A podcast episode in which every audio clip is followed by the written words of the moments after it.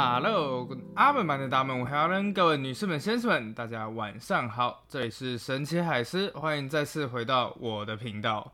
哦天哪，这个时间真的是过得很快，马上就到了下一次必须要更新 Podcast 的时间了。那这一次我想要讲的东西是什么呢？其实这个问题我也是思考了很久。那当然大家都知道嘛，在上个礼拜国际间发生了一件大事。对，就是英国伊丽莎白二世女王过世了。但当然，就是在这个事件发生的当下，我自己个人的感觉其实是蛮复杂的。因为一方面，从理智上来讲，你知道，作为一个台湾人，英国女王过世了，其实并不会对你的人生产生任何实际上的影响。但另外一方面，在身为一个历史系，尤其是一个一天到晚在写欧洲还有欧洲王室的故事的人，你就会突然间产生一种，唉，这时间终究是没能饶过任何人的一种复杂的情绪吧。所以在接下来一个系列呢，我就蛮想要讲女王的故事的。但是大家知道，写女王的故事并不是那么容易的，因为首先主角伊丽莎白二世，你再怎么写，你都超越不了王冠。那如果你要写其他女王或者其他王公贵族的故事呢？对，在我们的 podcast 界里面，已经有时间的女儿这座大山竖在我们的眼前。对，对啊，我也会听啊，就是有的时候真的觉得蛮有趣的这样子。所以如果要讲的话，那就一定要用一个独特的视角来讲，可能就要描写的是一件物品和那个女王背后的关系这样子。所以到最后，我灵机一动。决定就是用哎，我以最有兴趣的东西来结合女王的故事，那是什么呢？对，就是今天的特辑，叫做《女王的珠宝盒》系列。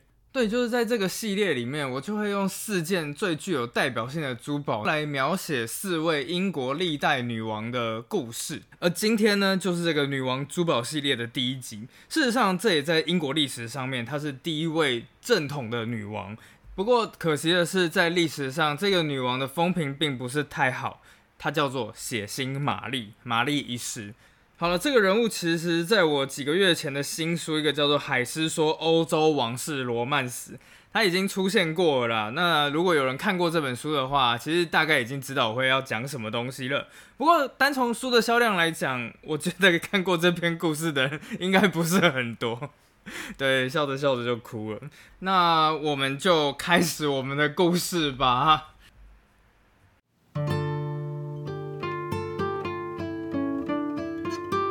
时间是距离现今四五百年前的一五三六年，在那一个时代里面，我们后世所知的日不落帝国大不列颠还不存在。当时的英格兰其实只是欧洲边陲的一个小小的国家。这一年，日后被称为“血腥玛丽”的玛丽前公主才刚满二十岁，在一个遥远的地方，她的母亲凯撒琳过世了。根据母亲的遗愿，她留给自己女儿一个最重要的东西，那是一个用黄金制成的项圈，项圈的中央则是一个由黄金打造而成的十字架。这时候大家就会觉得很奇怪了，诶，一个。王族哎，就黄金制成的十字架是有多贵重？但事实上，就是因为这个十字架，它代表了玛丽女王之后一切的人生故事。在那个时代里面，宗教改革还有每一个人的信仰，贯穿着玛丽以及她那一代人所有人的人生故事。事实上，在我们这一个年代，其实很难想象那种不同教派之间彼此仇视以及冲突的那种状况。因为其实从某种程度来讲，台湾算是一个对宗教蛮宽容的地方。你想要信什么宗教，你就信什么宗教啊，就跟其他人没什么太大的关系。但我后来发现，在台湾，只要用一个例子，就可以让所有的台湾听众都理解，就是。政治对，就是在当年新教派和旧教派彼此之间的对立情绪，就有点类似我们现在蓝绿之间彼此政党的冲突，就是在彼此眼中，这就是一种正邪之间的冲突。只不过他们那个年代比我们现在这个时代更加严重，而且严重非常多。因为在他们那个年代，宗教宽容这样子的概念并不存在，每一个人都必须要证明自己的信仰是坚贞不渝的。而最好的方式就是消灭异教徒，而这一切其实都起源于玛丽公主的老爹，对，就是英国历史上最知名的那个亨利。亨利八世。接下来我们简称他叫亨八。呃，关于亨利八世，其实我相信啊，只要有听过外国史的，大家应该都已经听到烂了。反正最重要的就是那个关于他的六个老婆的下场。有一首打油诗是这样说的：离婚砍头死，离婚砍头活，到最后只有一个成功的活过来了。但为什么他会活过来呢？对，没错，就是因为亨八先死了。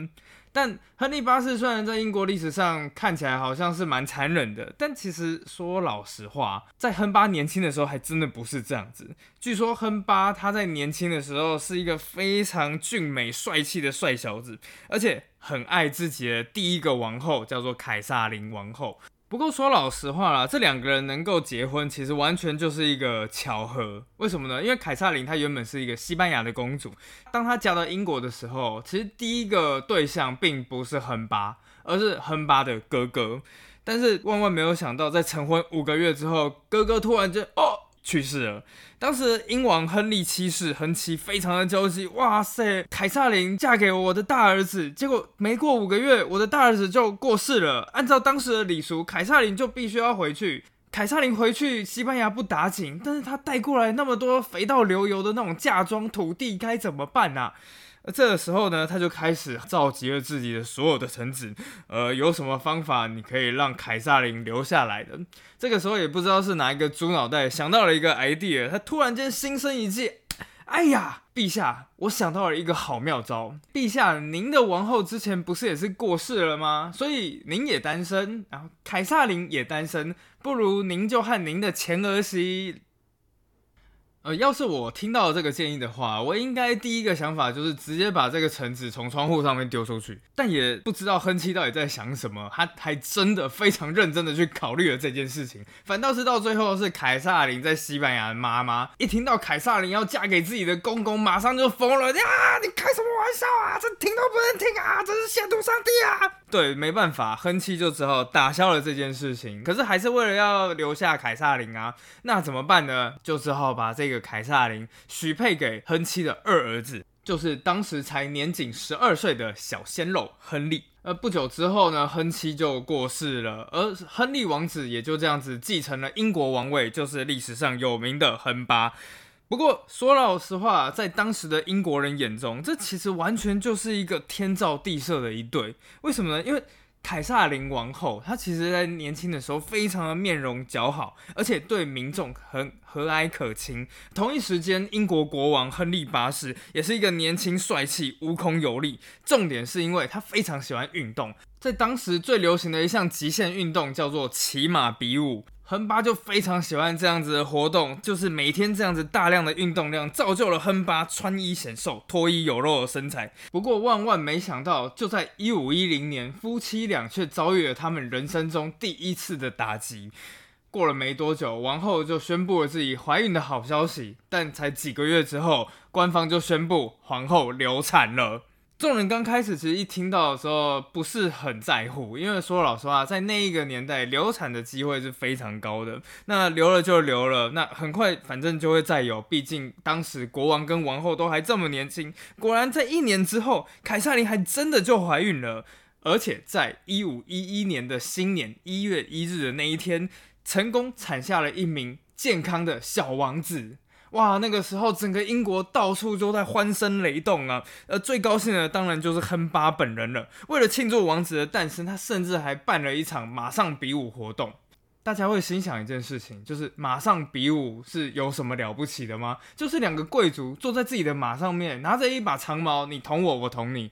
哎，你知道吗？亨巴这一场还真的是有一点不一样。原来这个马上比武是有剧情的，它完全就是一个 cosplay。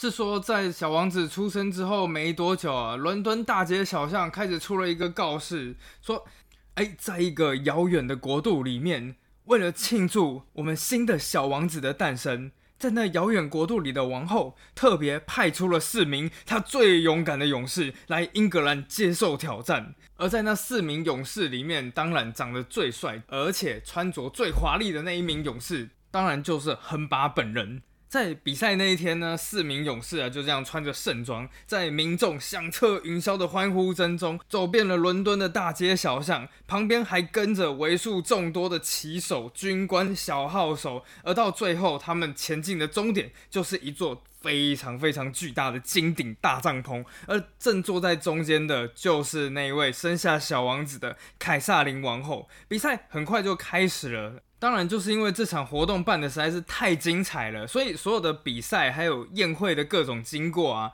全部都被记载在一张长达三十公尺的牛皮卷里面。里面最具动感的一个画面，就是英国国王亨利八世，他穿戴着非常华丽的盔甲，手中持着一根巨长的长矛，刚好不偏不倚的击中了对手面罩的那一瞬间。那是这整场比试里面亨利八世最荣耀的时刻，而也就是这一幕，让亨利八世所有国内外的对手全部都理解啊，英国国王是一个能征善战的勇者，所以千万不要太招惹他。当然了，全国庆祝的声音就是不绝于耳，但是连这庆祝的鞭炮声都还没有放完，在短短五十三天之后，小王子宣告夭折。两个人当然不会放弃啊，所以就这样子试啊试的，而最后在五年之后，一五一六年，两人终于有了第一位的小公举，这就是这一篇故事的主人翁玛丽。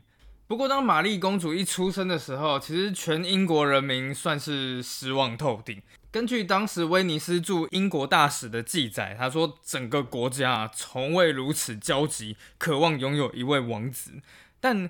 只有一个人非常的开心，那就是玛丽的母亲，叫做凯撒琳王后。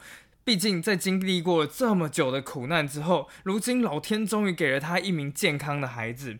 他把所有的爱全部都灌注在玛丽的身上，不但教会了玛丽像拉丁文、法文、西班牙文，甚至还会教她一些乐器。总而言之，就是要把玛丽训练成一个文能提笔安天下，武能上马定乾坤这样子的一位女生。但其中最重要的，就是凯撒琳王后教给自己的宝贝女儿玛丽无比坚贞的天主教信仰。不过呢，好景不长，因为过了不久之后。历史上最知名的那个小三开始出现了，对，叫做安布林。这位安布林呢，是当时的凯撒琳王后身旁的其中一位侍女。但当然了，这个国王亨利八世也不知道为什么，就是有一种会看上王后身旁侍女的好习惯。因为到最后，他也是就这样娶了安布林。过了三年之后，也看上了安布林身边的侍女，叫做珍西摩的。总而言之，就是当年三十二岁的国王亨巴一看到十六岁的安布林，马上就被他青春的霸特迷得不要不要的。常常就会有人看见了亨利八世这样在大厅里面，然后扭扭捏捏，一步一步一步的靠近安布林，接下来跑去跟安布林讲话，而之后又更开始写信给他。当然了，严谨的历史学家是绝对不会告诉你他信里面写什么玩意儿的。不过根据一些八卦的传说呢，就是里面据说是肉麻至极啊！我是你忠实的仆人啊！你是我天上的星星啊！我想你想的好痛苦啊！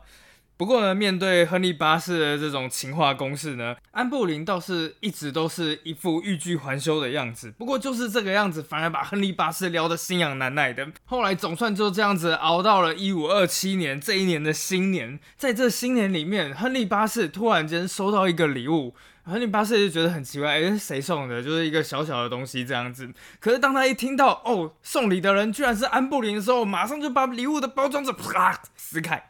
这个时候，一映入眼帘的就是一件首饰。当然了，现在我们已经完全看不到那一件首饰真正的样貌长什么样子，毕竟没有图片留下来。不过，根据他们的文字来叙述，亨利八世这个时候他眼前的这一件首饰是一个雕成帆船形状的首饰。这是什么意思呢？其实说老实话，在十六世纪的时候，这种帆船的这种项链坠饰其实还是蛮常见的。毕竟，在亨利八世之后的一个伊丽莎白女王时代里面，也出现过很多这种帆船形状的吊饰。毕竟就是要宣扬英国海权的兴起。这个时候，亨利八世虎躯一震，难道安布林是要提醒我，海洋才是英国的根本，而我们要发展海权才是我们的王道吗？但后来亨巴冷静的想一想，嗯，不对，小安应该不会告诉我这么严肃的事情才对。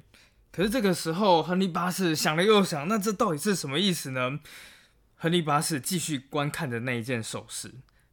哎，突然间他发现了，哎，原来这个首饰它是不只是一艘船呢，它的船上面其实还站立着一位少女，然后这少女的心脏的地方呢，镶着一颗心形的钻石。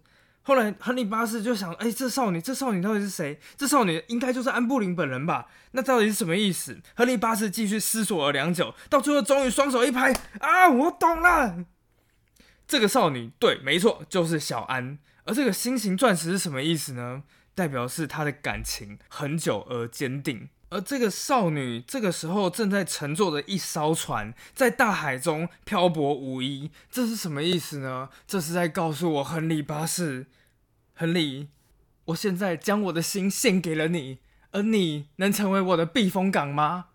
亨利一想到之后，整个都发疯了，连我都发疯了。我的天哪，你是怎么从这个东西联想出这一层意义的？对吧？就是送你一艘帆船，难道不能代表是你很烦吗？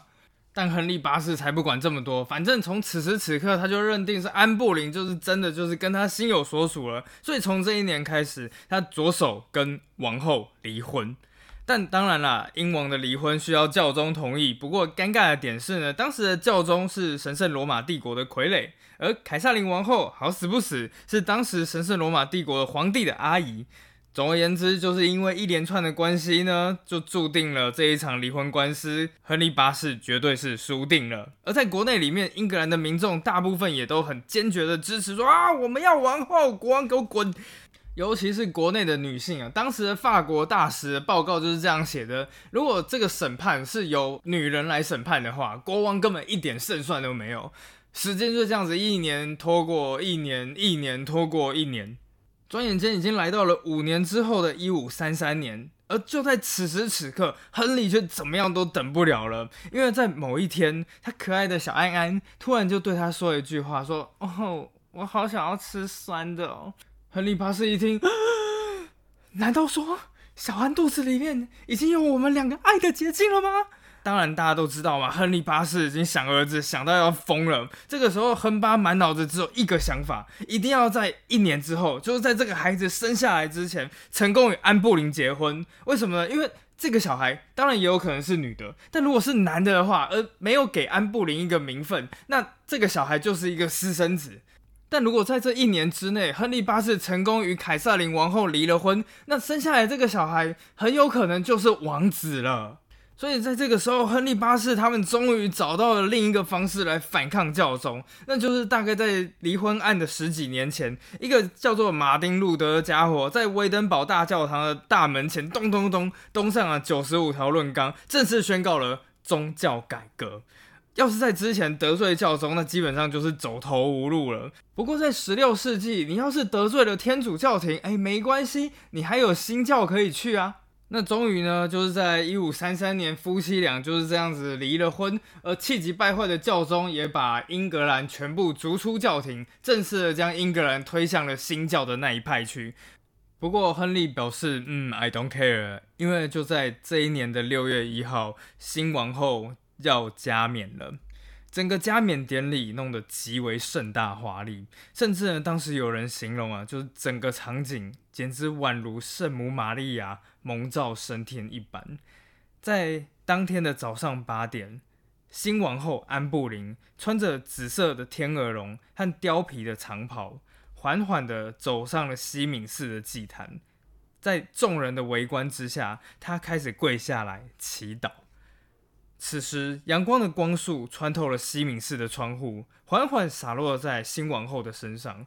在祈祷结束以后，安布林站起了身，接着，终于国王那一派的坎特伯里大主教为他涂抹了圣油，接着将最重要的那一顶金冠——坚信者爱德华冠，缓缓的放在了安布林的头上。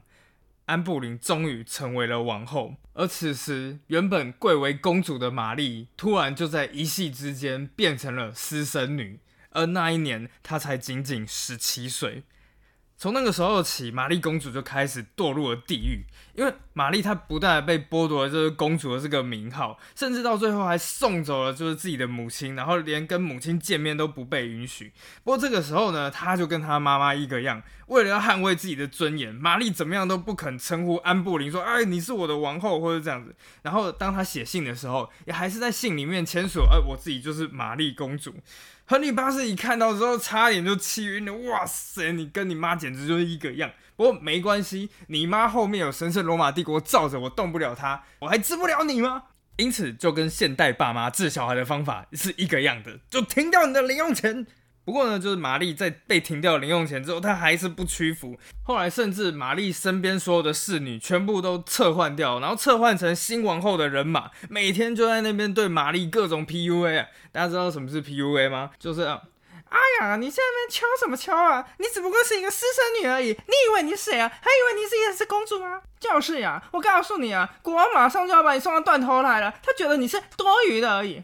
哦天哪！当我用这种声调讲话的时候，连我都好厌恶我自己了。不过就在此时此刻，这个新王后安布林的肚子也一天一天大了起来，而终于到最后，她成功的生下了一名女婴。是的，没错，那就是未来有名的伊丽莎白一世女王。不过在那个时候，其实国王还有全英格兰的人民都失望至极，尤其是对英国国王亨利八世来说，当他一听到说。诞下的居然是一名女婴后，他整个人颓丧的坐在自己的王座上面。我花了所有的心力，我跟教廷决裂，结果到最后还是没有办法得到一个孩子吗？所以亨利八世他转头看了看自己的所有的臣下，然后就说：“你们有料想过这件事情的发生吗？”那当然，更痛苦的就是那一个新王后安布林了。因为安布林之所以能够上位，完全就是因为他肚里的这个小孩有可能是男性。不过现在一生出来，哇，居然是一个女生，所以这个时候就是心里非常惶恐的这安布林王后，马上就开始把所有的气全部又出到了玛丽前公主的身上，最后甚至一声令下，直接要玛丽去当这个伊丽莎白的侍女。哎，其实看到这里，完全就可以理解。如果我是玛丽的话，到底有多崩溃？在一年之前，我还是一个一人之下、万人之上的公主，结果现在到最后，我居然要帮一个小婴儿那边把屎把尿的。你能想象那个时候那种场景吗？就是玛丽在那边崩溃啊！我的天哪，屁股下面那个黄黄的东西是什么？呃，小姐，那是屎。总而言之，玛丽就这样子日日夜夜的活在地狱里面，而这个时候，她唯一的寄托就是。来自远方母亲的来信，理论上来讲，母亲是不能够写信给他的。但因为有人实在是太同情他们母女俩了，所以总是会那种私自的带信，然后就是交偷偷的交给玛丽。玛丽颤抖的拆开了信，里面呢，信仰坚贞的母亲不断的在安慰着她。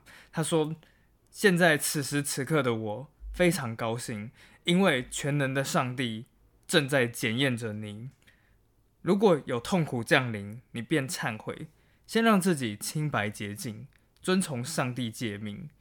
我坚信，到最后他会用完满的爱来善待你。唯有经历苦难，我们才能到达天堂。时间就这样子过了一年又一年，转眼三年之后。悲伤的前王后凯撒琳就这样子撒手人间，在弥留之际，她写了最后一封信给自己的前夫亨利八世，称他为我最亲爱的主人、国王和丈夫。在最后的时刻里面，他强撑着病体，依旧规劝着亨利八世少花一点精力在世俗的事情上，要重视自己的健康，要守护自己的灵魂。并且他写道：“我原谅亨利的所作所为，并且也向上帝祷告，祈求上帝也宽恕他。最后，我发誓，我的双眼在万千事物中只愿看得到你。”而最后的签名依旧展现着凯撒琳的执傲与不屈。凯撒琳王后。不过，亨利八世和安布林的反应是在凯撒琳葬礼的那一天办一个庆祝的 party。不过，亨利八世并不在乎凯撒琳的死亡，但玛丽就不一样了。玛丽这个时候已经悲痛欲绝了，但是此时此刻，她连母亲的葬礼都没有办法参加。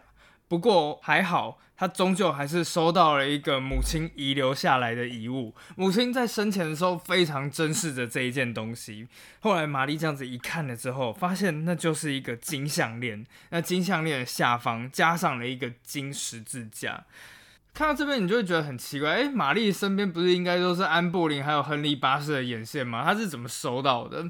哎，不过其实呢，国王亨利八世的手下的确是先拦截到了这个东西。他们一拆开来，想说凯撒琳到底又寄了什么东西？一打开之后，发现的就是这个项链。他跑去检查一下，哎，才发现说，哦，这没有什么特别的，里面黄金的含量非常非常低，所以它基本上就是一个毫无价值的首饰品。哎，说到这个，就突然间请容许我打个叉，毕竟家里面之前在做这个。大家知道怎么样去测量黄金的纯度吗？如果这是现在啦，它会有一个仪器，那个仪器就有点像是一个很。大的空箱子，然后旁边接着一台电脑。接下来你把你的黄金的东西，然后就放进了那个空箱子里面。接下来它可以去扫描，可能会扫描个十五到二十秒。接下来开始，荧幕会突然间跑出来一连串数据，告诉你说：“哎，黄金多少啊？白银多少啊？铜多少？八八八这样下来。”可是这个时候就会有一个问题啦。那在没有仪器的十六世纪，你要去怎么去算出那个黄金的纯度？其实我之前也曾经想过这个问题，后来他们就讲说，哦，有的时候当仪器故障的时候，我们就必须要用老方法。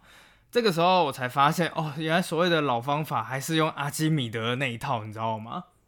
就是你先拿一个空的烧杯啊，然后接下来把它装水，也不用装到完全满，只要装到大概七到八分满就行了。接下来把这个烧杯呢放在一个电子秤上，秤秤不是就会显示出它的重量多少吗？好，接下来你要把测量的这个黄金的金饰啊，用非常细的钓鱼线把它给绑好，接着把那一个金饰缓缓的放进烧杯里面。哎，记得啊，那个金饰不要放到烧杯的底部，我们不需要知道金饰的重量，我们只要求得金饰的体积就好了。这个时候当然就是数值就会开始变啦，就多出的那一些重量其实就是黄金的那个体积。接下来我们就是把这一个体积呢，然后乘以十九，就算你就得出来了黄金的重量了。总之就是一个有趣的冷知识了，在这边分享给大家。但当然用这种方式测出来的，就是没有办法那么精密，它不会告诉你说，哦，这个黄金的纯度是零点九九九八，或者是零点九九九六，它只能告诉你说，啊，这个可能不太纯。总之我猜啦，大概十六世纪的人用的方式应该也是差不多吧。他们就是这样算出来说，哎，这个金饰品本身并没有多大的价值，然后就把它扔回给玛丽了。但对玛丽来讲，这完完全全就是一个货真价实的宝物。原因不是在宝物这个十字架本身的含金量，而是在这个十字架里面装着一个从基督教世界以来最神圣的一个圣物——真知十字架。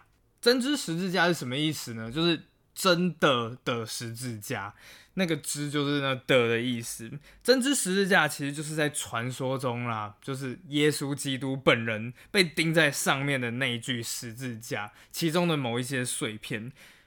在大概四世纪的时候，基督教开始称霸欧洲时期，基督徒就开始很喜欢崇拜啊，或者这些朝圣一些跟基督教传统圣人有关的东西。那里面基本上就是什么都有啦，比方说施洗者约翰的一些物品啊，然后我听过有一些比较扯的，像什么圣母玛利亚的奶水啊，而当然里面最神圣的东西就是跟耶稣本人有关的东西了，其中包括。荆棘冠就是耶稣基督戴在头上的那个荆棘冠，现在是存在巴黎的圣母院里面啊。还有一个就是刺进耶稣身体的一个叫做朗基努斯之枪，这个东西现存应该是在维也纳的一个叫做霍夫堡皇宫的地方。不过它现在虽然看起来像是一只猫啦，但是后来根据人们鉴定的结果，好像只有其中的一根铁钉是西元一世纪的产物。但至于它生的是不是就是耶稣基督的那个圣毛，其实也没有人知道。而在耶稣基督所有的物品里面，最重要的就是真知十字架。自从耶稣死之后，这个十字架就一直被供奉在耶路撒冷的一个叫做圣母教堂的地方，就是当年耶稣被钉死的地方，如今已经变成了一座巨大的教堂。但后来在七世纪的时候，面对这个新兴的伊斯兰势力的猛烈进攻之下，把基督教打得算是节节败退。终于在耶路撒冷沦陷的前几天，当时的一个就是拜占庭的皇帝，他非常痛苦，他赤脚的走进了圣母教堂，接下来颤抖的取下了针织十字架的残骸，然后就这样子离开了。就过了不久，伊斯兰教就这样子占领了耶路撒冷。从此以后，这个针织十字架就开始流落各方。有人说到最后，他被十字军占有了，然后后来又在打仗的时候，然后又被抢走了，就这样子来来去去的。到了玛丽公主的这个时期里面呢，就是这块针织十字架的碎片，对所有天主教来说，哇塞，完全就是一个至高无上的宝贝。但你说国王的党羽在拿到了这个十字架的时候，就是不会检查一下吗？他不知道这个里面有针织十字架的碎片吗？哎，其实国王的党羽也知道这件事情。不过国王的党羽是新教徒，对于新教徒来讲，这种圣物崇拜的概念是不存在的。而且不得不承认啦，对于当时的新教徒来讲，这种圣物崇拜其实有很多东西都是假的。毕竟在宗教改革时期，有一个领袖，他叫做卡尔文。卡尔文就嘲笑当时的圣物崇拜这个传统，他就说，如果把全欧洲所有针织十字架的碎片全部都收集起来，都够拼成一艘诺亚方舟的了。你就可以知道当时假货到底有多泛滥了。不过对玛丽来说，这一切其实都不重要。对她来讲，这个十字架就是她对母亲思念的证明。另外一方面，也是她信仰坚贞的证明。天主教信仰以及对亲情的思念，牢牢的绑在了一起，到最后贯穿了她的整个人生。那之后，玛丽公主如何在漫长的等待里面，终于成为了玛丽一世女王？而他又是怎么样从仁慈的玛丽转变为血腥的玛丽呢？我们就下集待续，拜拜。